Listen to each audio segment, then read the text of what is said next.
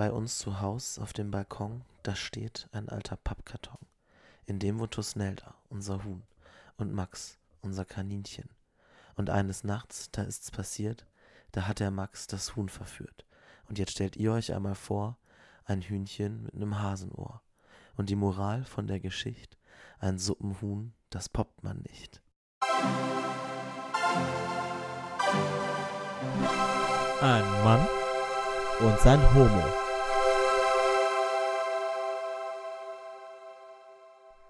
So, da sind wir wieder. Ja, tief in der Nacht dieses Mal haben wir uns getroffen, um zu sprechen. Und zwar über was? Wie war denn deine Kindheit so? das war eine super Überleitung zur Frage. Meine Kindheit. Vermutlich prägend, wie wahrscheinlich bei jedem Menschen. Sie war schön. Im Nachhinein würde ich sagen überschaubar und behütet. Und bei dir? Ich war ein komisches Kind. Ein komisches Kind? Behaupten zumindest meine Eltern. Ich kann mich gar nicht so gut daran erinnern. Deswegen ist irgendwie immer so, ich finde, vieles kommt aus Erzählungen. Und deswegen, ich kann, ich, ich kann mich nicht so detailgenau daran erinnern, wie es war. Ich weiß, dass viele Leute aus meiner Verwandtschaft mich immer als das dressierte Kind bezeichnet haben. Das dressierte Kind. Das dressierte Kind. Wieso? Weil du konntest du Kunststücke? Äh, ja, sozusagen. Also meine Mama hat mich immer so Lieder und Gedichte und Sprüche und sowas Oh, und dann hast du ein Leckerli bekommen. einstudieren. Dann bist du Was? von deinem Podest wieder runtergegangen. Nein, ich habe ich hab nichts zu essen bekommen, keine Süßigkeiten. Meine Mama war da voll nicht dafür. Meine Omas vielleicht, aber nicht meine Mama. Aber nee, das war dann immer bei so Familienfeiern, bei Geburtstagen oder so, musste ich immer irgendwas auf, ähm, irgendwas äh, vortragen oder aufsagen oder so. Aber du musst ja irgendwas dafür bekommen haben, weil Dressur bedeutet ja, du. du naja, die Aufmerksamkeit, die Ah. Aufmerksamkeit. Damit warst du schon immer zu ködern. Ja, also ich weiß sogar, dass meine Mutter mich mal hat alle Lieder, die ich zu der Zeit konnte, alles so Kinderlieder aus irgendwelchen Filmen und aus dem Kindergarten, keine Ahnung. Sie hat mich die alle mal aufnehmen lassen, ne, mit so einem alten äh, Kassettenrekorder und die auf eine Kassette gespielt und die hat sie dann irgendwann mitgebracht zu Familienfeiern und vorgespielt. Ah. So, die mussten, ich weiß einmal sogar auf einer Familienfeier, so da war, saßen alle im Garten, dann wurde die über Lautsprecher und sowas abgespielt, war ganz witzig. Aber wie, wie war das bei dir? Warum, warum warst du komisch? Was, was hat, hat dich äh, laut deinen Eltern komisch gemacht? Erstmal möchte ich natürlich noch kurz einhaken. Da gibt es noch irgendein Gedicht, was du uns jetzt schnell aus dem FF aufsagen Oh kannst. nee, bitte nicht. Komm schon, Daniel, ich, du bist also- doch das dressierte Kind. Also, also kein, kein, nee, also ein Gedicht wirklich, wirklich nicht in dem Sinne. Okay. Nee. Warum ich ein komisches Kind war? Ähm, ich habe nicht wirklich mit den anderen Kindern gespielt. Ich war auch eher so der, der Showman. Äh, aber in dem Sinne, ich bin, bin, zum Beispiel, ich mochte keinen Sand, weil es war für mich Dreck. Deswegen konnte ich nicht im Sand spielen, mit den anderen Kindern im Sandkasten. Ich bin stattdessen irgendwie auf so ein hohes Gerüst geklettert und habe dort oben Musical gespielt, Theater gespielt, Ja. für mich alleine, für alle Leute. für dich Ich alleine? Ja, ich habe gesungen dort oben. Und die anderen Ich Kinder war haben nicht Voll, ich war voll in meinem Film. Und die haben nicht zugeschaut, Vielleicht. aber das, war hat mir egal. Das war mir egal. Damals war mir das egal. Heute wäre es dir nicht egal wahrscheinlich. Genau, ich, ich habe das wirklich nur aus Leidenschaft gemacht, glaube ich. Ähm, ich habe damit meinen Eltern auch keinen Gefallen getan, weil die, die konnten nicht mit mir auf den Spielplatz gehen und das ultra peinlich wurde. So, es gibt die Geschichte von mir, wie ich äh, in, im Kaulinsiel oder Neuharlinger Siel oder so auf einer Hafenmauer Gildo hat euch lieb gesungen habe als Kind. Das war nämlich mein Lieblingslied. Und irgendwann kam ein Mann zu meinen Eltern und fragte dann, entschuldigen Sie, wie viele Strophen hat das Lied denn noch? also So, wo kann man abstellen, so. Ja, genau, ja. Ich war, ich war da voll in meinem eigenen Film. Egal, was gerade angesagt war. Ich glaube, wir waren. Meine Eltern haben dann auch immer den Fehler gemacht und sind mit mir ins Theater gegangen oder sind mit Mhm. mir auf Konzerte gegangen. Mhm. Keine Ahnung, die sind dann. Ich war mit sieben Jahren oder so zum ersten Mal auf dem Robbie Williams Konzert. Ja. Und dann war ich für ein ganzes Jahr, war ich Robbie Williams. klar. ich war, war, war er. So. du warst dann halt auf auch, dem auch Fan, Spielplatz oder so. ne? Fanboy. Irgendwo, irgendwo schon, aber ich, ich habe dann wirklich geglaubt, ich bin die Person. So, ich war, war Fan von diesem Dasein auf der Bühne, Ja. glaube ich. So, ja. Ja, also wie gesagt, also, also Lieder, Lieder habe ich auch immer ähm, eingesungen, es wurde sogar aufgenommen. Also Ich weiß nicht, aber wie gesagt, meine Eltern war es scheinbar nicht peinlich. Die haben sogar eher Profit daraus geschlagen. Oh, Aber, haben, die, ne? haben die Eintritt genommen? oder Nee, für nee, insofern, nein. die Also, Shows des also insofern-. Tretet ein, kommt in die Manege. ja, nicht, nicht ganz, aber halt so, dass die halt sich dann vor, vor Verwandten schon damit profiliert haben, so ein bisschen. So hier, unser Kind kann was, was euer Kind vielleicht nicht kann. So, oder, oder traut sich das zu machen. So, weißt du, das war, Ja. das war mehr so das. Da, das finde ich auch, das ist ein interessanter Punkt an Kindheit. Was ich mich immer frage, sind wir in der Kindheit mehr wir selbst gewesen denn je zuvor? Mhm. Weil wir es nicht zerdacht haben, weil wir nicht so viel gelernt haben, wie man in der Gesellschaft zu funktionieren hat, sondern Ja. man hat es halt einfach gemacht. Man war halt einfach so eine, man war halt weniger so eine Light-Version von sich selbst. Man war halt wirklich pur die Person, das glaube ich schon. Ja, das, Also, ja. das ist auch immer das- was, was mir in Erinnerung rufe, wenn ich gerade so eine Depri-Phase beim, beim Stand-up oder bei Bühne habe. Dann denke ich mir immer so, komm, du willst es doch, du bist es, du bist es, auf eine Bühne zu Ja. gehen. Heutzutage habe ich natürlich viel mehr Ängste davor, als ich Mhm. vielleicht als Kind gehabt Mhm. hätte, wo ich einfach gedacht hätte, ja, ich will das jetzt. Das muss ich aber Aber- auch sagen, das, das war auch bei mir, ähm, ich war ja auch beim Theater ganz lange und für mich war das, als ich dann so mit damals mit, mit sechs oder so, ja, mit, mit sechs Jahren habe ich angefangen und das, das war halt auch, das war halt eine Freilichtbühne, auch so mit so 2000 Zuschauern und durchaus schon eine Hausnummer Mhm. für damalige Verhältnisse so. Und es war dann immer, immer, es war so für mich als Kind nie ein Problem und ich, ich habe auch damals so wahrgenommen, dass die, die alle ein bisschen älter waren, die auch dabei waren, so ältere Kinder, oft viel mehr Probleme mit der Nervosität hatten. Und als ich dann nach einer kleinen Pause irgendwann ähm, nicht mehr, nicht mehr äh, da bei der Theatergruppe gespielt habe, sondern in der Oberstufe dann im, äh, im äh, Schultheater, in der Schultheater AG, war das eine viel größere Überwindung. Also dann so auf die Bühne zu treten, ich meine, gut, dann ist halt auch, da gucken viele aus der Schule zu, da sind viele, die, die, die dich kennen Mhm. und so, aber ich glaube, das hatte auch mit, äh, mit dem Alter zu tun. Aber ich würde noch mal gerne ähm, auf den Spielplatz zurückgehen. ähm, vorhin, wo du meintest, du bist das Klettergerüst draufgeklettert, weil ich, ich war in der Hinsicht äh, gar nicht so das äh, Klettergerüstkind, wie du vor ein paar Das Tagen ja auch. Wir. Das ist Ja. kurze Anekdote äh, mit, mit unserem anderen Podcast, Campus Reloaded. Hört ihn euch an, den gibt es auf Spotify. Müssen wir natürlich auch hier Werbung Und machen. Soundcloud auch. Soundcloud auch. Ähm, da geht es um Bildung. Da ist was Elitäreres äh, am Werke als Ja, hier. egal, jetzt kommt zur Anekdote. wir, wir, waren, wir waren in Frankfurt oder und wir haben auf dem Spielplatz rumgestreunert und Daniel hatte Todesängste auf so einer kleinen, so einem kleinen Schaukelparcours wie in so einem Kletterwald, ist schwer zu beschreiben. Und das war so gefühlt so einen halben Meter hoch. Und Daniel meinte, ich kann hier nicht weiter, Ja, ich kann hier nicht weiter, ich falle hier runter, das geht doch gar nicht. Und das, das war. Das hatte aber nichts mit Angst zu tun, sondern einfach mit der Koordination. Es war einfach, es war anstrengend. Man musste da halt wirklich so von so, also so über so an, an, an Ketten hängenden Holzpflöcken auf den nächsten und das hat sich halt alles bewegt und das war halt kompliziert. Also Der- mit der, das war nicht kompliziert, das war schon. kompliziert in deinem Kopf. Aber ich hab's dann ja auch geschafft am Aber Ende. vielleicht ist es natürlich koordinativ für ein Kind, das, äh, soweit ich weiß, wenig Sport gemacht hat in seiner Kindheit. Da, da, Ich war mal im du- Tennisverein. Du, du, kannst vielleicht, du kannst vielleicht gut Gedichte aus, aufsagen, aber koordinativ äh, ist es dann vielleicht was anderes. Nee, das, das, das war auch immer schon schwierig. Also das war auch immer bei Ballspielen. Das war, war nicht leicht. Also wir haben ja letztes Mal über Fußball geredet und das, das war, war ja, wie man jetzt auch weiß, was, wo ich jetzt nicht so dabei war, aber auch so dann in, im Schulsport, wenn man dann auch so, so Basketball oder Völkerball oder Handball oder was auch immer, ich hatte immer Schwierigkeiten. Ich konnte auch nie mit den anderen Jungs mithalten.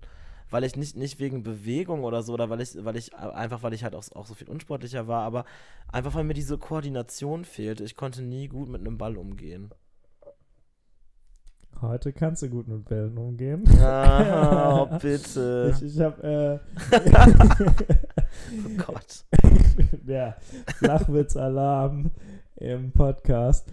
Nee, ich habe meine Theaterkarriere dann ja relativ schnell aufgegeben. Die ist vom Klettergerüst so ein bisschen runtergefallen. Ich habe dann halt eher Sport gemacht, eher ähm, Fußball am Anfang, auch noch Tennis. Äh, haben wir ja letztes Mal drüber gesprochen. Und habe das Theaterding dann erst auch wieder so mit 18, 19 aufgegriffen in der Schulzeit. Und da war das dann wirklich dann halt auch wieder so, wie du sagst. Dann ist, dann ist man ein bisschen mehr verängstigt. Dann ist es doch wieder was anderes, weil dann ah, guckt der zu und das und das wird dir dann alles bewusst, was dir vielleicht Mhm. als Kind nicht so bewusst ist. Und äh, dann hat es trotzdem Spaß gemacht, aber ich habe dann eine lange Lücke von, von Klettergerüst auf die Schulbühne gehabt. Ja, wobei das also dann ja, also quasi dann du das erste Mal das professionell auf der Bühne gemacht hast, als du eben schon dieses Alter hattest. Mhm. Ja. Wärst du gerne wieder ein Kind? Wärst du, es gibt ja so Leute, Nein. die so die Kindheit vermissen. Nein, absolut nicht. Ähm, es ist halt auch so, ich, ich bin mir auch gar nicht sicher, ob ich jemals gerne ein Kind war. Also bei dir höre ich raus, du bist ultra gerne Kind gewesen. Ich halt nicht, weil ich, ich denke ich auch so im Nachhinein und ich glaube, ich habe damals schon ähnlich gedacht, auch wenn man vielleicht denkt, sich so denkt, so ein Kind denkt so nicht, aber ach, ich finde das blöd. Als Kind ist man so abhängig von seinen Eltern und von so vielen anderen Faktoren. Du bist halt an so einen bestimmten Ort gebunden, wo du wohnst. Und ich weiß nicht, ich fand es auch, auch voll oft total doof, mit anderen Kindern zu spielen. Also das, das, das könnte vielleicht auch darauf hindeuten, dass ich auch in irgendeiner Hinsicht ein komisches Kind war. Aber mhm. ich weiß nicht, ich habe mich auf Kindergeburtstagen strikt mit den Eltern unterhalten.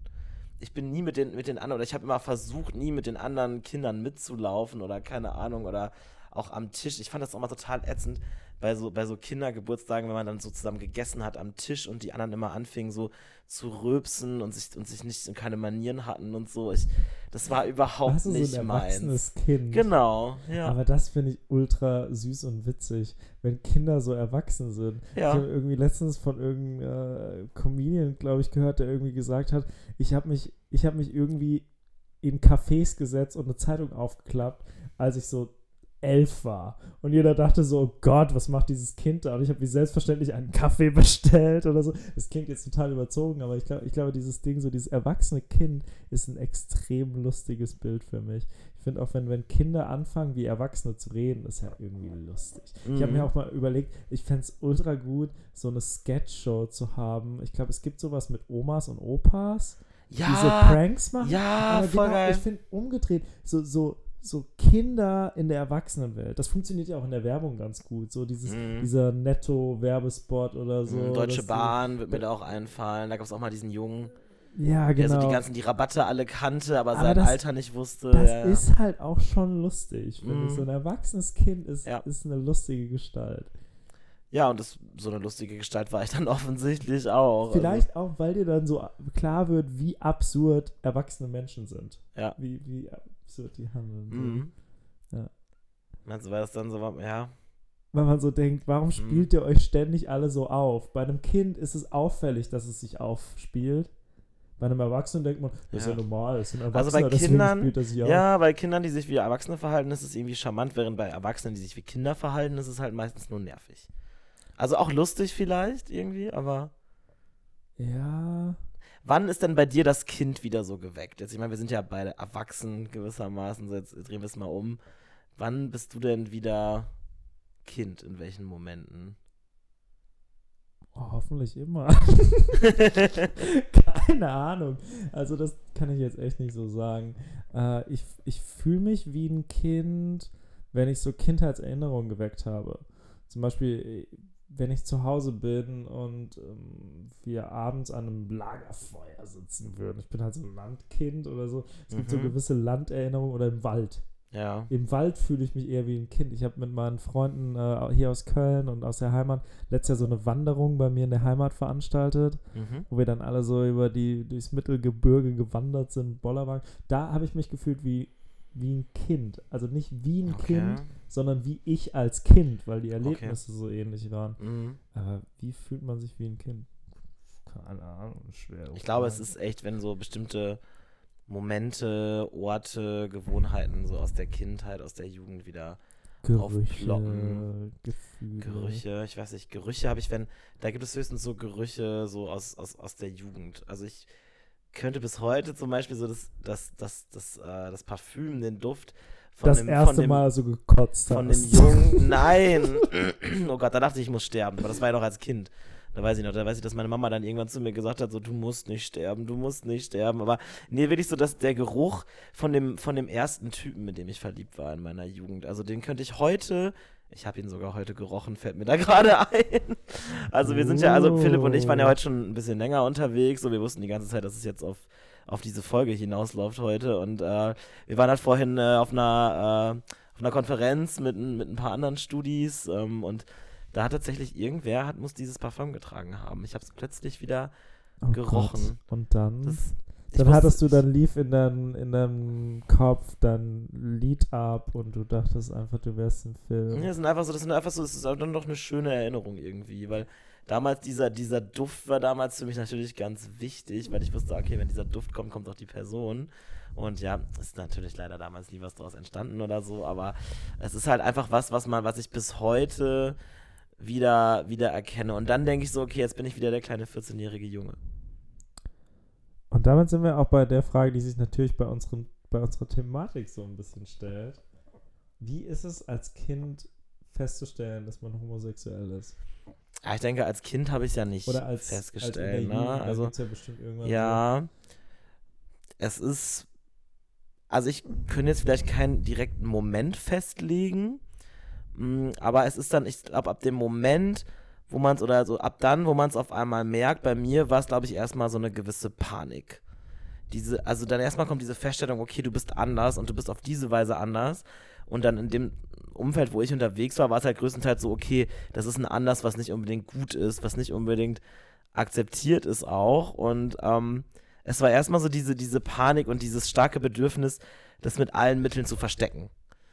Also ich habe, und ich meine, du wirst jetzt wahrscheinlich lachen, aber ich habe wirklich, ich habe wirklich sehr lange mich sehr bemüht, meine Homosexualität sehr zu verstecken.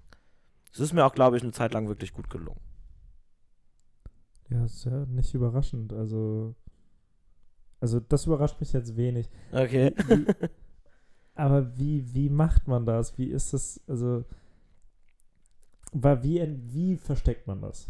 Wie, wie, wie bist du damit umgegangen? Mm, Ich habe zum Beispiel, ich habe mich bis zu einem gewissen Punkt, glaube ich, hatte ich sehr viel Spaß an Äußerlichkeiten. Habe mir sehr gerne schöne Sachen ja, kaufen lassen noch von meinen Eltern, bin sehr gerne einkaufen gegangen, habe mich sehr zum Beispiel um meine Haare gekümmert und um mein Äußeres und ich habe tatsächlich irgendwann so damit aufgehört. Ich glaube auch mit, mit der Angst, weil dann ja oft assoziiert wird, okay, ein Mann, ein Junge kümmert sich um sein Äußeres, legt da Wert drauf. Das ist ein Hinweis darauf, okay, der könnte schwul sein. So, ne? Oder der könnte halt in so Mhm. eine andere Richtung tendieren. Dass man halt, man versucht halt möglichst, oder so habe ich habe es halt so gemacht, ich kann jetzt ja nicht für alle sprechen, aber so diese, ähm, diese bestimmte Gewohnheiten oder Eigenheiten abzulegen, die das quasi ausmachen. Das, und das, das habe ich auch irgendwann so festgestellt und das war dann, ja, war dann irgendwie schon so ein bisschen so ärgerlich, aber es ist vor allem, also das Schwierige ist dann halt erst dann auch gekommen, als ich habe es ja gerade schon erwähnt, dann mit 14, als ich das erste Mal wirklich verliebt war und dann erst so dachte so, okay, das war halt so ein Typ, wo ich, ich hätte mir schon vorstellen können, ja, vielleicht ist da ja doch die geringe Chance, dass der vielleicht zufällig auf, auf Männer steht. Aber wenn man halt so auf dem Land aufwächst und er so in solchen so, so, ne, so konservativen Umfeldern und so und dann, und dann so klar, ich meine, das war in dem Fall war das halt, es war halt ein Typ aus, sage ich mal, aus auch eher liberalen Verhältnissen, auch ein ziemlich cooler Typ, den ich auch sehr gut verstanden habe damals. Aber es war halt dann, dann, dann ist natürlich die Angst noch größer, dass quasi das halt Mhm. auffällt, so, na, wenn man ja, man ist ja auch, wenn man verliebt ist, ja auch anders. Und wenn man dann halt irgendwie, wenn sich dann die, die Freunde so merken, ah, du, bitte ist doch irgendwas, da gibt es jemanden und dann musst du den ja zwangsweise eine Frau präsentieren eigentlich, obwohl es ja eigentlich ja ein Typ ist. Wolltest du es ändern? Wolltest du, wolltest du irgendwie, ich kann, gerade wenn man am Anfang wenig damit umgehen kann, ist dann nicht auch so, dass man aus seiner Haut irgendwie raus möchte? Okay, du meinst sagst also, es ja. du sagst ja schon allein dadurch, dass du dass du dich dann nicht mehr so kleiden wolltest oder nicht mehr so, du Mhm. wolltest nicht, dass anderes wissen, wolltest du auch, hattest du irgendwie am Anfang so einen Sinn für, oh Gott, das muss ich irgendwie ändern, das kann nicht sein, so die, die, die, das selbst Ich daran muss glauben. davon weg und ja, ich Ja. habe, ich glaube, ich habe schon so für mich gedacht, so okay, vielleicht wächst das noch raus, so gewissermaßen, oder vielleicht geht das vorüber. Und ich habe auch dann wirklich auch krampfhaft auch eine Zeit lang wirklich versucht, mich für Mädchen zu interessieren. Und dachte halt, es muss halt auch so sein. Und das gehört halt auch so dazu.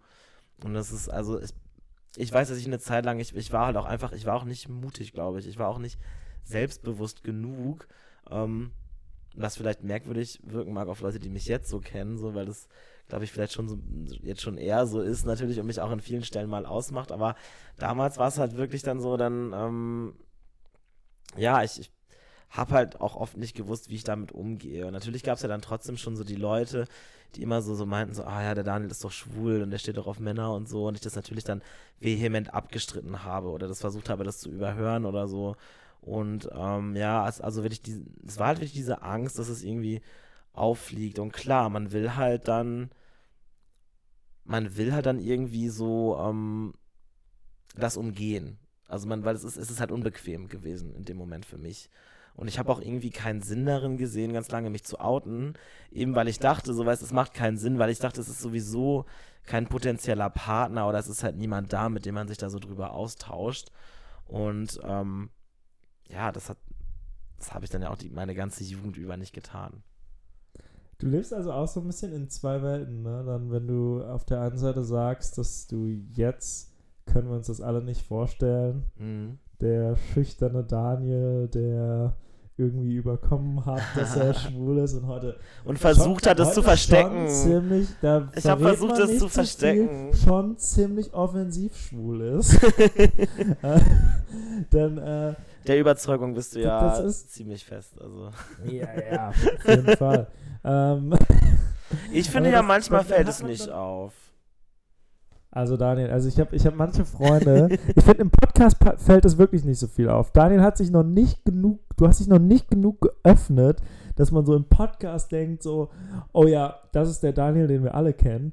Aber ich habe Freunde, die haben nicht eine Sekunde gesehen und die denken, Deine Eltern. keine Ahnung, das Real-Life-Erlebnis äh, um in die Klischeebox zu greifen, mit Elton John ist passiert oder so, oder mit irgendwem, so der kommt da um die Ecke wie so ein bunter Vogel. Dir fehlt, dir fehlt eigentlich nur noch so ein bunter Anzug und dann wäre es perfekt. Ah, ich bin also, doch nicht immer so. Da, du bist schon so, du bist so. Und das ist auch super. Du bist, du, ich habe heute, habe ich, ich habe dich gestern beobachtet und da habe ich auch gesagt, bei dir müsste das Leben auch mit Musik untermalt sein. Alles, was du tust, wenn du die Straße entlang gehst. Ich stelle mir das Musik auch manchmal so sein. vor, tatsächlich. Ja. Ich stelle mir manchmal vor, wie mein, wie mein Leben so von Musik Wäre nicht jedes untermalt wird. Leben besser, wenn es oder ja, ja, das könnte ich mir schon vorstellen ja. für mich. Ich glaube, ich habe das mal gelesen, äh, fand ich sehr gut. Äh, Conchita Wurst hat, glaube ich, mal gesagt, ja. sie hat sich ihr Leben immer wie ein Musical vorgestellt und jetzt ist es so. Jetzt ist es so. so ja. Äh, Finde find ich gut. Ich habe ich hab mir anscheinend auch damals als ich auf dem Spielplatz auf den Klettergerüsten stand. habe ich mir mein Leben auch schon wie ein Musical vorgestellt. Vor allem wie Starlight Express, da war ich mhm. auch als kleines Kind, war auch absolut mein Musical, das heißt, meine Geschichte. Das war, das war so eine Leidenschaft, die habe ich auch ausgelebt. Also das war so einmal im Jahr ungefähr im Schnitt. Ich meine, man ist ja vom, vom Dorf auf, äh, in die Stadt, macht man ja auch nicht so häufig. Da, das, das war das so ein Musical und da stand ich auch zu. Aber das passte halt auch einfach so in dieses das war halt dann immer so diese Theaterwelt. Ich war bei Theater gespielt, ich kannte da die Leute, da war das auch normal, da waren auch alle so für so Theatervorstellungen, Musicals und so. Das waren zwar die anderen Jungs natürlich nicht überwiegend, so die aus meiner Klasse, aus, mein, aus, aus meiner Straße, was auch immer, aber das war halt okay, weil das, das ging halt so mit dem Theater so, so mhm. einher. Ne? Also das, und ich glaube, ich habe auch so lange Theater gespielt, weil man da dann doch im Schnitt, ich meine, es, es war immer noch, es war immer noch sehr konservativ, aber man findet dann doch da schon die etwas offeneren Leute. Ja. Tatsächlich. Also das würde ich halt schon so sagen. und ich glaube schon, dass mir das auch viel geholfen hat und auch viel also in meiner Entwicklung und mich dann doch auch in einigen Dingen nochmal bestätigt hat. Aber es ist ja auch wahrscheinlich ein bisschen adaptiv, ne? Also ich bin zum Beispiel auch häufiger ins Musical gegangen, ins Theater oder auf Konzerte, mhm. weil meine Eltern das halt auch gemacht ja. haben. So, also für die war das jetzt auch nichts Ungewöhnliches. Mhm. Und dann war es halt auch klar, dass man das irgendwie auch macht. Und bis heute, was ich nicht so mag, sind, es gibt wenige gute Musical-Filme. Mhm. Da bin ich so ein bisschen kritisch, aber sonst ja, so ein Musical. Ich doch. finde auch. Also ich, ja, ich finde in Deutschland, es gibt auch nicht so viele gute Musicals. Ich bin halt voll nicht für diese Musicals, die so, die so nur irgendwelche Lieder von Bands adaptieren und damit dann so die ganzen Stories spinnen. Und ich finde, davon gibt es sehr viele in Deutschland mittlerweile. Ich bin mehr so für die klassischen. Die Musical-Folge machen wir mal anders. Das wir sind beim Thema Kindheit. Ja. Was bei uns bei der Kindheit ja so ein bisschen übereinstimmt ist, ist, ähm, wir, wir haben beide unsere Kindheit auf dem Land verlebt. Glaubst du, glaubst du, dass ich denke manchmal hier, ich finde es total komisch, wenn ich durch Köln fahre und mhm. sehe Kinder in, in, der Großstadt. Das findest du komisch. Weil für mich ist das vollkommen, vollkommen nicht nachvollziehbar, wie man jetzt in der U-Bahn sitzen kann mhm. als Kind mit seinen Kinderfreunden. So, weil für mich ist das halt was ländlicheres. Ich habe diese Erinnerung ans Land. Ja. Ich kann mir nicht vorstellen, in so einer Riesenstadt. Ja, aber als wir ja auch wahrscheinlich, Kind also bei mir, ich war, ich war sind. schon in meiner späten Jugend wahrscheinlich, als ich das erste Mal bewusst mit einer U-Bahn oder so gefahren bin oder mit einer Straßenbahn. Ähm, ja, wahrscheinlich, also bestimmt, ich glaube, vielleicht sogar, wenn es hochkommt, mit 16, als ich das, das war ich, das war ich das erste Mal nur mit Freunden im Urlaub in London, so ein Städtetrip und da bin ich mit der U-Bahn gefahren. Vielleicht vorher mal in Berlin oder Hamburg oder so, aber Ja. sehr spät auf jeden Fall. Ich glaube, deswegen kann man sich das nicht so vorstellen. Äh, Finde ich aber interessant, dass es für dich eher befremdlich ist, weil ich denke mir halt jedes Mal, ja, ach, wie cool. Also ich finde es jedes Mal, ich finde es richtig nice, wenn irgendwie, wenn ich sehe so, ach, die Kids, die fahren jetzt ganz alleine mit der Bahn oder auch so junge Familien oder so, wo ich denke, so, ja, geil, die Kinder wachsen in der Stadt auf. Weil das irgendwie immer noch so das ist, was ich mir für mich gewünscht hätte. Also für mich ist so ein, so ein unerfüllter Wunsch, ein unerfüllter Traum so, dass ich in Köln einfach schon direkt geboren und aufgewachsen worden wäre. Aber warum? Weil ich mir vorstellen könnte, dass mein Leben dann vielleicht ein paar andere ähm, Wege genommen hätte. Und ich auch vielleicht schon früher, also ich habe ich hab dir jetzt ja schon, ich habe ja jetzt ja schon erklärt, ähm, dass, es, dass ich dann doch viele Probleme hatte. Auch, also für mich halt einfach auch, aufgrund meiner anderen sexuellen Orientierung. Und ich könnte mir vorstellen, dass ich es hier für mich einfacher gehabt hätte. Aber ich- da kommt ein Twist. Was Okay. mir auffällt, was ich zumindest das Gefühl habe, viele Leute, die ich cool finde und die, wo ich das Gefühl habe, die brennen für was, sind Dorfkinder hier in Köln. Mhm. Ich habe das Gefühl, und viele Leute, die ich kennengelernt habe, die schon immer in der Stadt leben, die sind auch so, so neutral, die haben relativ langweilige Lebensziele, würde ich Ja. jetzt mal sagen, weil die sind halt einfach, für die ist das nichts Besonderes. ja. Wir haben unser Leben lang darauf gewartet. Mhm. Jetzt können wir in die Stadt, Ja, jetzt können wir absolut. groß durchstarten und deswegen glaube ich, dass das die, dieser, dieses, dieser, dieser Wille, dieser War das denn bei dir auch, war das wirklich auch so, dass du auch dein Leben lang drauf gewartet hast, so dass für dich immer auch klar war, ich gehe in die Stadt nach dem Abi? War also das ich so? weiß nicht, ob ich jetzt ob, nicht so explizit. Ich habe jetzt nicht da gesessen und habe geguckt, so, ey, bald geht's nach Köln, nach Berlin, Hamburg, mir steht die Welt offen. Ich glaube, bei mir war es eher auch grundsätzlich damit verbunden, was ich mache. Klar, dass ich raus muss. Mhm. So, also dieses Streben nach, die Sehnsucht nach Großstadt war bestimmt da, ohne dass ich jetzt vor einem Plakat gesessen habe und die ganze Zeit gewartet habe, bis ich endlich wirklich an diesem traumhaften Ort bin. Äh, aber ja, doch, das gab's, gab's auf jeden Fall schon. Mhm. Also bei, bei mir wahrscheinlich eh nicht. Also für mich, war, für mich war immer klar, also ich hatte mich auch nie mit irgendwelchen Berufen, Berufsfeldern, die bei mir in der Gegend so typisch waren, identifizieren können. Und ich wusste, ich muss auf jeden Fall für das, was ich beruflich machen will, irgendwie in die Stadt. Ich hätte, glaube ich, lange nicht gedacht, dass es so eine Stadt wie Köln wird. Ich habe immer viel, viel kleiner gedacht. Also die nächstgrößeren Städte noch kleiner. Ja, für mich war doch wirklich. Ich habe damals bei mir so die nächstgrößeren Städte waren halt Osnabrück, Bremen und Hannover. Das wären so die Größenordnungen gewesen. Ich und da dachte ich so, ja. Krass, wenn man einmal in eine größere Stadt gezogen ist. Ich könnte mir jetzt extrem schwer gerade im Moment vorstellen, so nach Osnabrück zu ziehen. Ja, nee, überhaupt Voll, nicht. voll schwer Nee, vorstellbar. Rückschritt, Rückschritt ist halt immer, also in der, was, was die Größe angeht und so, und es sind ja auch, was die Angebote betrifft, ist es ja auch was anderes. Ich glaube, das ist immer schwer. Dann würde ich da eher wieder zurück nach. Niederlemp ziehen. Aber da kennst du noch ein paar Leute. Da, ja, ja, da, so. ist, da ist man gewohnt. So. da, Aber hier- aber da haben wir einen Balkon. Bleiben wir doch Das mal. reicht doch. Ja, ja, Balkonien. Bleib, bleiben wir doch mal in Niederlems. So, ich, ich will jetzt auch mal ein bisschen was über die, über die heterosexuelle Jugend erfahren. Ich, Ja. ich muss mir halt manchmal so vorstellen, so vielleicht, also wir sind ja an komplett unterschiedlichen Orten aufgewachsen, aber wir sind ja so ungefähr ein Alter und so und denke mir manchmal so, hm, der Philipp, wäre das wohl einer von diesen Jungs gewesen, die ich immer nur so von, so von, sag ich mal, so was aus der Entfernung gesehen habe, so aus dem Jahrgang, so irgendwie so und denke mir so, okay, was führen die gerade für ein Leben? Habe ich mich oft gefragt, wie wäre das jetzt, wenn du so ein ganz normaler Hetero-Junge wärst? Ich war, ich war generell eine Person, die viele Leute nur aus der Ferne gesehen haben, glaube ich. äh, nicht nur, weil ich sehr groß bin, sondern ich, ich war halt so eine Person, ich war mit meinen Freunden gut befreundet und allen Sollte man ja auch, ne? mit seinen Freunden Ja, gut befreundet Ja. sein. Das war eine sehr logische Aussage, präsentiert von Adel Holzner naturell. Ich nehme mal einen Schluck. Ja, erfrisch dich erstmal. Ja, und ähm, äh, weil ich sehr unnahbar anderen Menschen gegenüber war. Ich bin auch heute noch so. Also ich bin, Oh ich, ja. ich, ich, ich rede mit Fremden nicht, bin gut erzogen, Gibt es auch eine gute Geschichte. Ich äh, wurde mal, kann ich kurz zwischen Ja, einfügen. Äh, ich, äh, meine Mutter hat mich früher immer von der Arbeit, äh, von der Arbeit, ich habe als Kind schon gearbeitet, Ja, ja. hat mich früher immer von der Schule abgeholt, weil sie in der Nähe gearbeitet hat. Und ähm, sie hat aber manchmal dann total überzogen und ich musste dann sehr lange auf sie warten.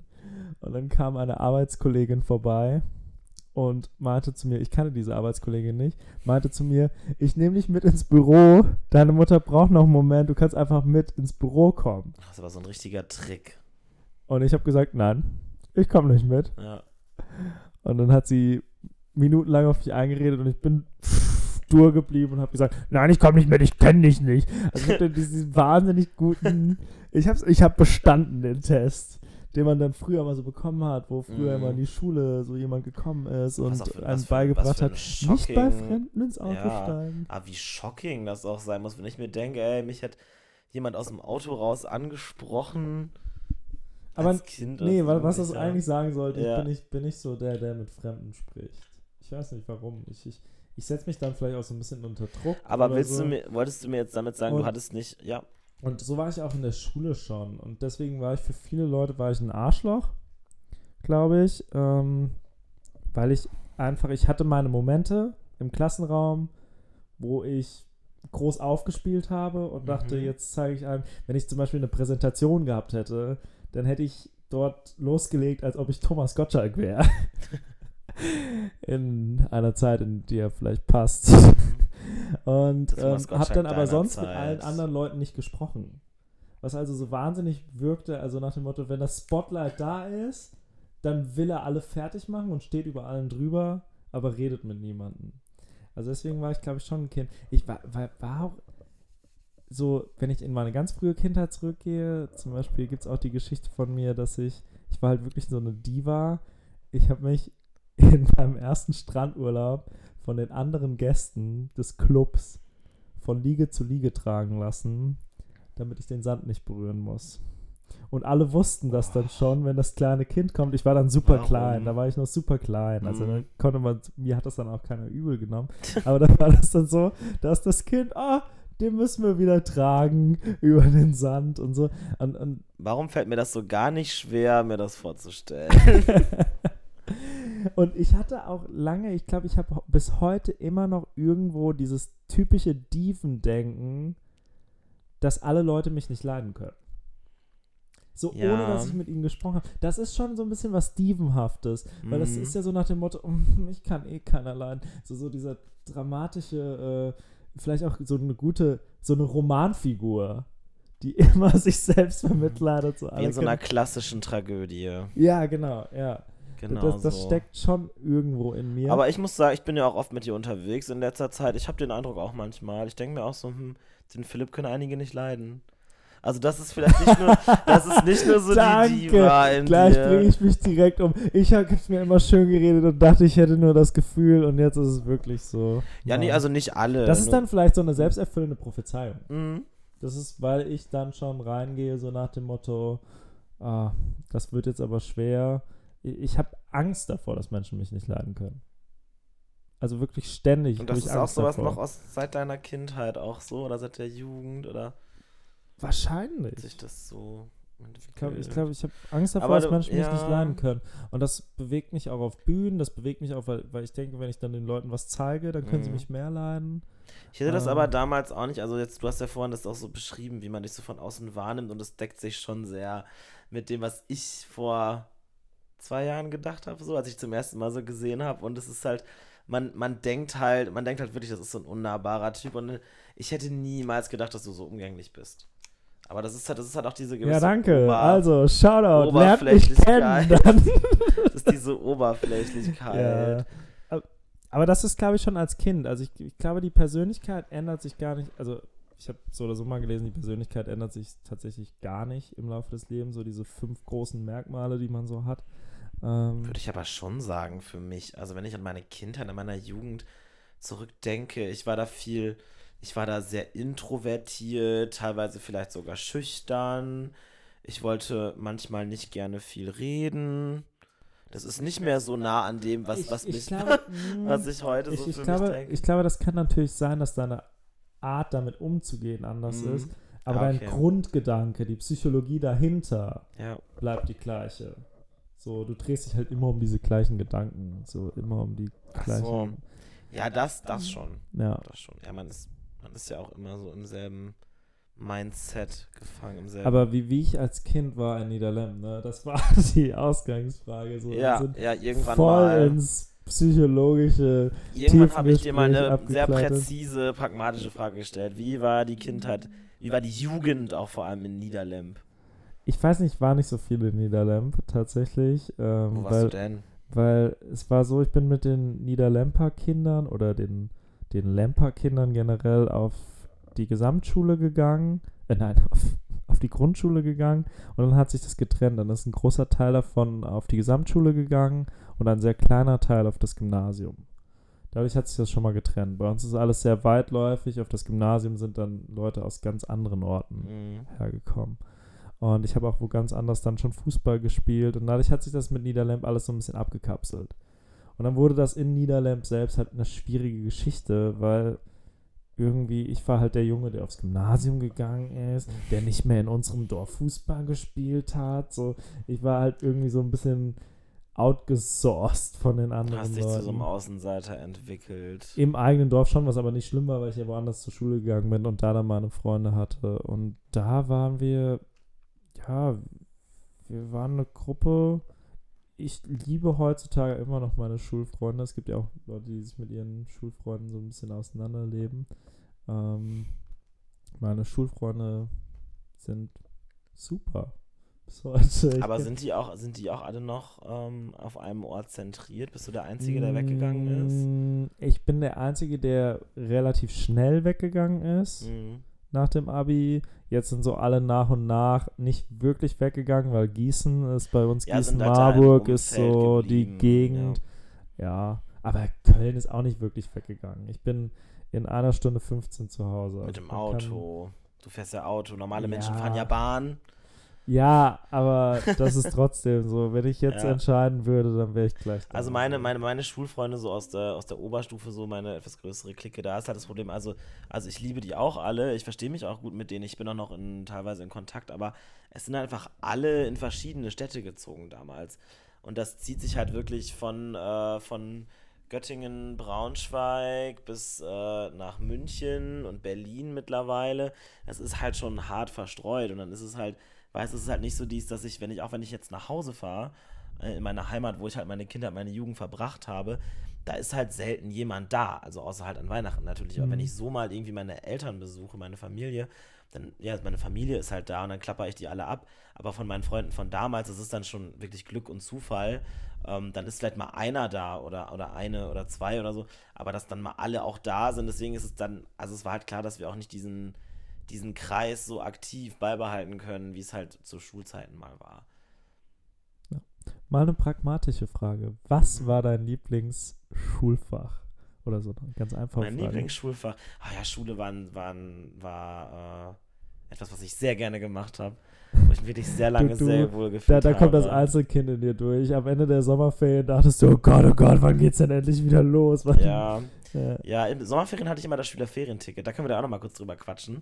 Aber vorher, boah, da wäre ich ja fast gar nicht mehr drauf gekommen. Das ist das war, boah, das war ein wichtiger Moment in meinem Leben, als ich das entdeckt habe. Aber ähm, ja, auf jeden Fall, mein Lieblingsschulfach war ähm, ja ganz klassisch Deutsch. Deutsch. Ganz klassisch Deutsch. Ja, was ist das nicht klassisch? Doch, schon. Niemand. Ich habe noch Hallo, niemanden gehört, der sein Lieblingsfach kann- Deutsch gesagt Doch, hat. so Aufsätze schreiben.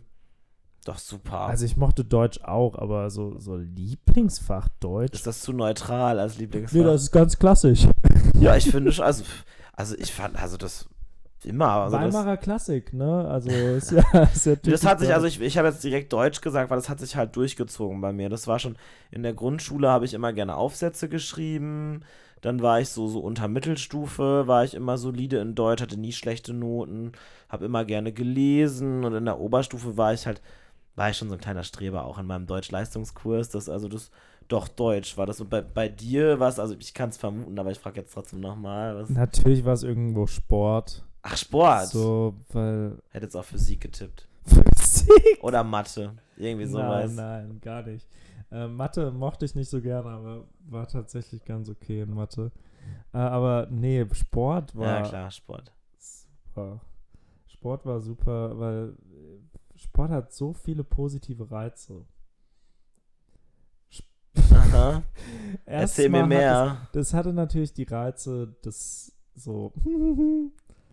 da sind die Mädchen leichter gekleidet. Oh Gott, Ja, wirklich? klar. Komm, Tja, ich durfte ja zu den Jungs in die Umkleidekabine, ne? Ja, du hattest, du hattest das Haupt losgezogen. Klar war Sport irgendwie aufregend. So, Wirklich? Es war aufregender, einen Sportkurs mit seiner großen Liebe zu haben, als, Gott, diese Perspektive hatte ich gar nicht. Geschichte. Krass. So. De, und Sport war halt so, ich glaube, Sport ist halt wirklich was, wo das ist für die einen richtig scheiße und für die anderen richtig gut. So, das ist halt Ja. was, wo du Kannst dir denkst, vorstellen, auf welcher Seite ich war. beweisen, So und bist, bist toll, machst gute Noten und dann geht's dir gut. So und dann denkst du halt auch, ja, toll. Ich fand es immer nur unfair, dass. Ja. weil du kannst es ja auch einfach, klar kannst du es nicht einfach so, weil du trainierst viel, du, du machst viel Sport in, in einem Verein, in deinem Umfeld, aber gefühlt in der Schule fühlt es sich dann an wie das Fach, in dem du einfach so gut bist. Mhm. Und für die anderen, in dem du halt einfach so schlecht bist. Deswegen ist Sport ein richtiges Hurensohnfach wahrscheinlich, Ja. weil es, weil es die Leute so Ich fand halt, das auch immer echt unfair, dass Sportnoten im Prinzip im, im Notenschnitt am Ende ja genauso viel zählen wie eine Deutschnote oder eine Mathe-Note. Also, dass es so alles auf einer Stufe steht. Ja. Und ich finde, so habe also- ich mein Abi geschafft. ja, ja, guck, genau. Das find ich das, also, ich finde, das ist doch nicht mit so akademischen Fächern gleichzusetzen. Sorry. Also, das, und ich weiß, habe ich auch mit, wir waren halt immer so eine, ich habe die Erinnerung, dass wir Es immer gibt so ja eine, auch viele Leute, die mit Sport Geld verdienen. Äh, Ja. Und wenn wir Noten sind ja auch was sehr kapitalistisches im Endeffekt. Und dann glaube ich, ist. Wir waren halt so eine das Gang, auch damals in den, im Sportunterricht immer so alle, alle Unsportlichen der Klasse. Und ähm, ich weiß, dann haben wir das auch mal so diskutiert, dass es halt auch nicht klar geht und dass Sport auch eigentlich mehr so ein freiwilliges Fach sein müsste, weil aus, aus so Gründen, die du auch gerade genannt hast. So. Aber ich bin echt, ich finde ich finde das echt super interessant, diese Perspektive, die, du mir jetzt gegeben hast, dass es so aufregend war. Für mich war es halt immer so teilweise eine Qual und okay, vielleicht dann ir irgendwann war es dann halt so, dass man Was so dachte, auch aufregendes Fach war, äh, was ich hinterher hatte mit, mit, diesem, mit dieser sexuellen Nervosität, mit der Anspannung, war Theater, darstellendes Spiel. Das gab es bei uns leider nicht. Es gab nur eine Theater-AG. Wir hatten einen Lehrer, der immer auf die Idee kam, teilweise so, jetzt massiert euch doch mal gegenseitig. Mhm. Und das war natürlich. Das heißt, ich meine, solche so Übungen, sowas mit so massieren oder gegenseitig so fallen lassen, auffangen oder so, wir hatten nochmal so, keine Ahnung, so, so andere Sachen mit, äh, mit anfassen, so in den ganzen Theaterseminaren auch. Das, äh, da erinnere ich mich auch dran, aber in meiner Theatergruppe hatte sowas nie eine sexuelle Konnotation. Also ich habe das Gefühl, dass alle Leute, mit denen ich Theater gespielt habe, waren gewissermaßen asexuelle Wesen für mich. Das ist so eine Sache, die ich sowohl an Kindheit als auch am Dorfleben vielleicht dann doch irgendwo manchmal vermisse. So dieses, dieses Soap-Leben. Dass du halt einfach, du gehst dahin und weißt, du triffst jeden Tag deinen Schwarm. Und das ist irgendwie In der Schule jetzt, so in der du, Schule, ja. immer im gleichen Kontext. Und dann ist, dann, dann ist es irgendwann nicht mehr dein ist das. Mhm. Es sind halt immer dieselben Leute, mit denen du sehr viel Zeit verbringst. Ja, wo halt immer feste Strukturen schon, schon gegeben sind, wo jeder so seinen bestimmten Sitzplatz hat. Ich finde auch, jeder hat auch oft so eine bestimmte Attitüde, die ihm zugeschrieben wird. Der eine ist halt der Streber, der eine ist der Klassenclown. Das ist halt alles, ja, das ist halt so, ne, so Und das, das kann einem tatsächlich auch irgendwo fehlen, finde ich, in so einem, in so einem weitaus so, so die Leere der Stadt. So, ich weiß nicht, ich glaube, ich glaube, guter Film übrigens, haben wir letztens schon mal drüber gesprochen, Lady Bird, Mhm. wo, wo am Anfang gesagt wird, irgendwie, wer, wer denkt in, ich weiß nicht, in irgendeiner Stadt, in New York, San Francisco oder Los Angeles, äh, sein hedonistisches Bild, Weltbild erfüllen zu können, der hat noch nie in, und dann füge Kleinstadt ein, Weihnachten gefeiert. Mhm. So, also so, das, so, das kann ich schon verstehen, dass irgendwo, irgendwo hat es auch was Interessantes. Das ist generell die gute Thematik des Films Lady Bird, den man sich auf jeden Fall angucken kann, wenn man es noch nicht getan hat. So, irgendwie hat das Mhm, was. So mhm. diese, dieser Soap-Charakter von, von so einem Kleinstadt, Dorf, Schule.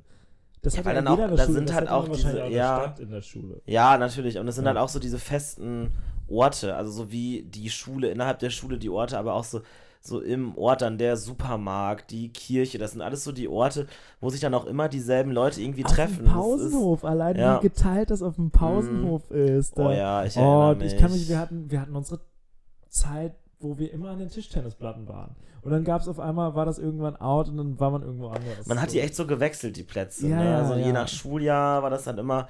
Und alle Klicken hatten dann auch so ihren festen Platz. Und das war dann auch so ein ungeschriebenes Gesetz, dass dann auch die Gruppen da jeweils stehen müssen. Und das. Und das mag man, mag man ja immer, so, so diese, diese Aufregung, so bis heute, wenn, wenn, man, wenn man jemanden gut findet, so dieses in einen bestimmten Kreis treffen und dann Mhm. so diese Aufregung, dieser Soap-Charakter, der steckt irgendwo in uns. Und ich glaube, das, Ach, das und ich wollte gerade sagen, unser Leben ist auch heute noch eine Soap.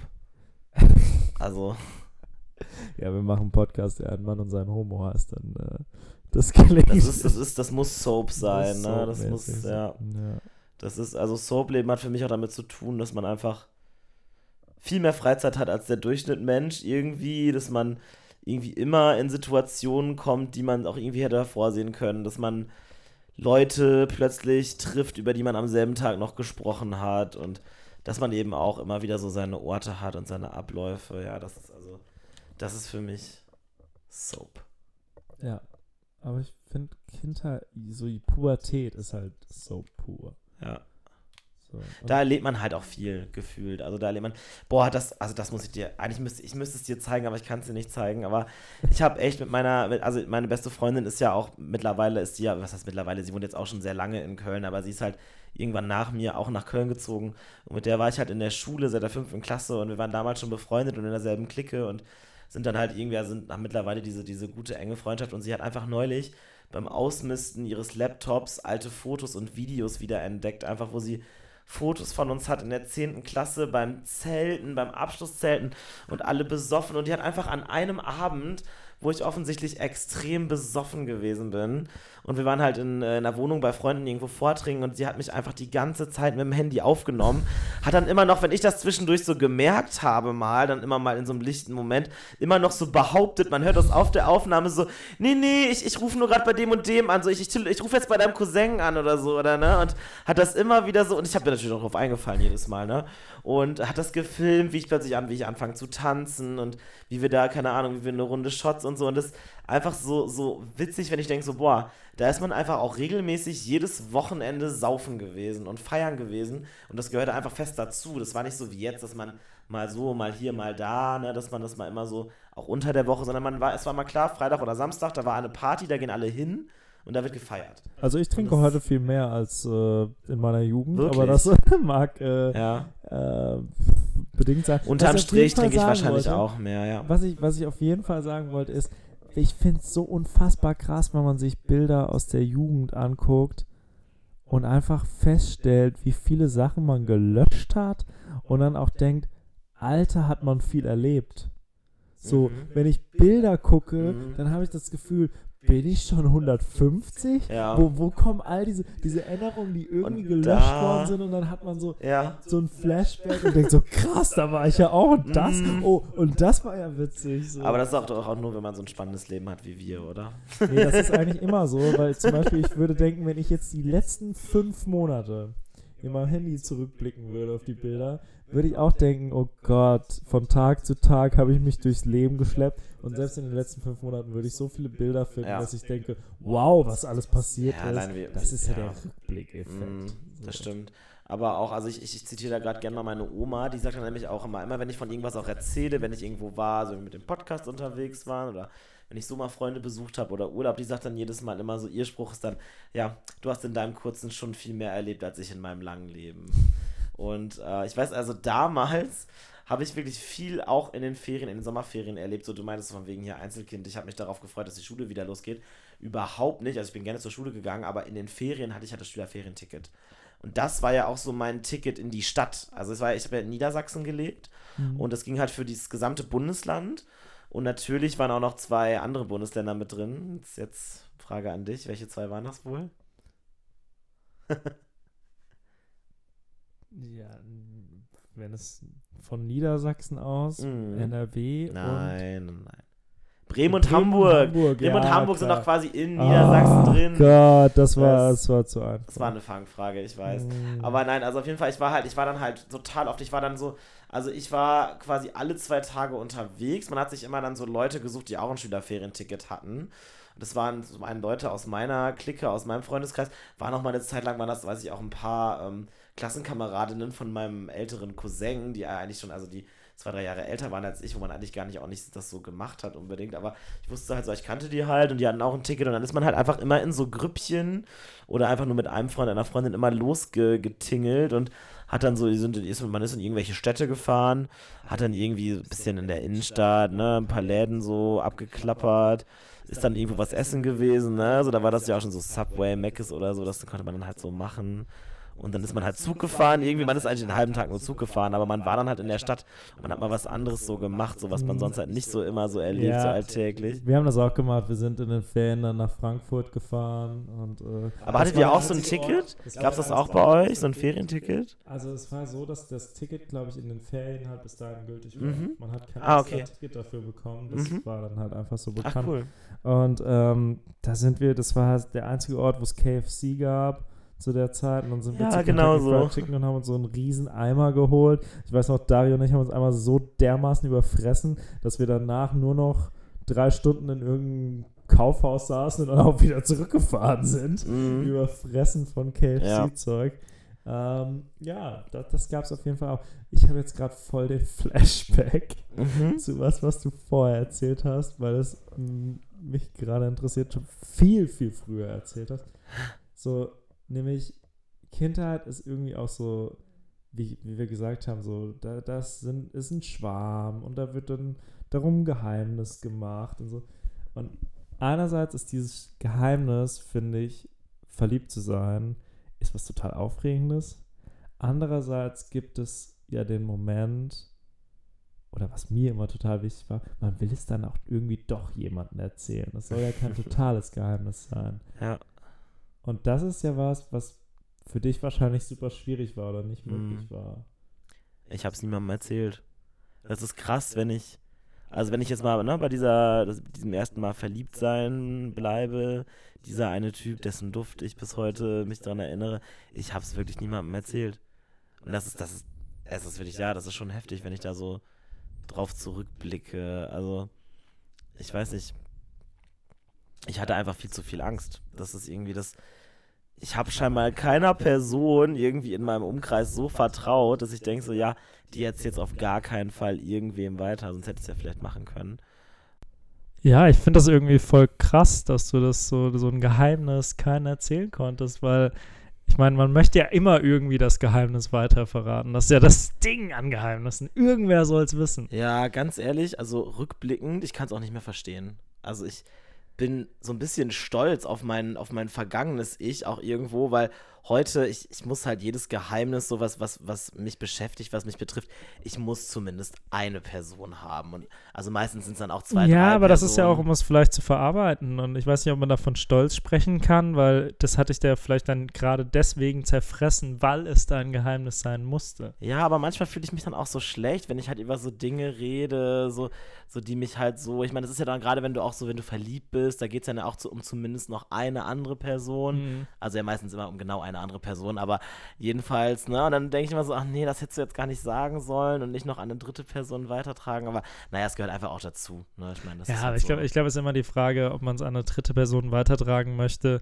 damit es irgendwie rauskommt oder damit man sich Ja. irgendwas davon erhofft. Aber man hat ja manchmal auch einfach nur, man möchte es jemandem erzählen, damit es jemand gehört hat, damit du jemanden an deiner Seite hast. Und ich glaube, das ist ja das, was du dann eher vermissen würdest. Aber jetzt, um nochmal darauf zurückzukommen, wie war das denn bei dir, so dein erstes Verliebtsein? War das auch ein Geheimnis oder? Das war ein Geheimnis. Also so erst mal verschossen war ich, glaube ich, in der Grundschule in ein Mädchen namens Laura. Wenn die das jetzt noch hören würde, dann wüsste sie jetzt, was äh, ihr damals äh, bevorstand. Nämlich, sie sollte meine Frau werden. Aber ähm, ja, das war Oh Das- mein Gott.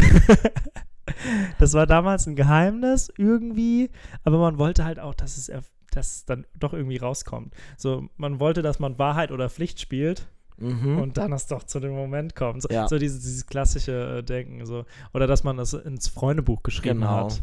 Bei der Rubrik Mein Schwarm. mein Schwarm. in, in Sternchen oder Leerzeichen oder was auch immer. Oder den Namen Oder- falsch rumschreiben. falsch rum. Das ist dann aber einfach zu dass lesen. man halt so hinten anfängt. Ne? Also Ja. jetzt, wo du das gerade sagst und auch so mit dem Freundebuch und so, weil ich, ich habe das auch mal gemacht. Ich habe auch mal bei meinen Schwarm was eingetragen in der Grundschule. Und in der Grundschule war ich sogar noch in Mädchen verliebt. Oh. Das fällt mir da noch dazu ein. Da gab es mal so zwei, drei, da war immer so das, aber das war dann auch immer relativ offen, also ein offenes Geheimnis. So, ja, Ja. der und der ist ja in die und die verliebt oder so, die und die, die, die lieben sich ja und so. Ja.